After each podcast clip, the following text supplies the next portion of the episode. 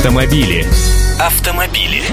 Здравствуйте, я Андрей Гречаник. Сегодня про скорость. В России разрешат разгоняться до 130 км в час. И новая платная трасса Москва-Санкт-Петербург станет высокоскоростным автобаном. Сначала о самом этом мегапроекте, поскольку тут наметились подвижки. Автобан должен быть построен к 2018 году, а не к 2020, как предполагалось ранее. Хотят успеть к чемпионату мира по футболу, и это, признаюсь, очень настораживает. Спешка Поддержка, она ведь знаете, в каких случаях нужна. Не осыпалась бы эта дорога, как недавно это произошло на Дальнем Востоке. Автомобили. Цена вопроса – вот главный вопрос.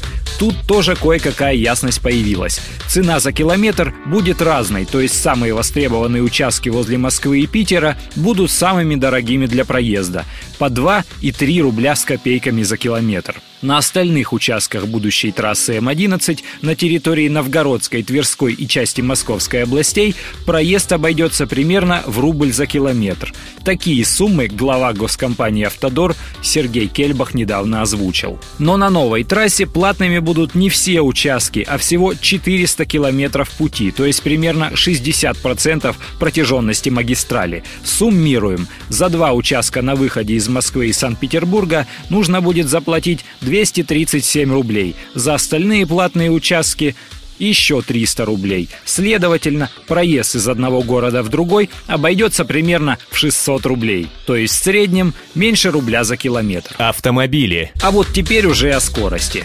Максимальная скорость в России будет увеличена с нынешних 110 км в час на автомагистралях до 130 км в час. Именно с такой скоростью можно будет ездить по новой трассе Москва-Санкт-Петербург. Дорого, но с ветерком. С одной стороны, хорошо, чего тащиться, если дорога хорошая и машина позволяет. С другой, сами дорожники на банкетах после сдачи очередного объекта тихонько говорят, что как только построят хорошую дорогу, так оттуда начинают гробы вывозить. Не знает меры наш водитель и жмет на всю железку. Кстати, вопреки расхожему мнению, в Германии почти не осталось безлимитных автобанов, а в Японии, где дороги ну просто шикарные, редко где можно ездить быстрее 80 км км в час. Читатель нашего сайта kp.ru уже приравнял повышение разрешенной скорости к раздаче оружия в детском саду. А вы как считаете, можно ли поднимать потолок скорости до 130 км в час? Автомобили. Автомобили.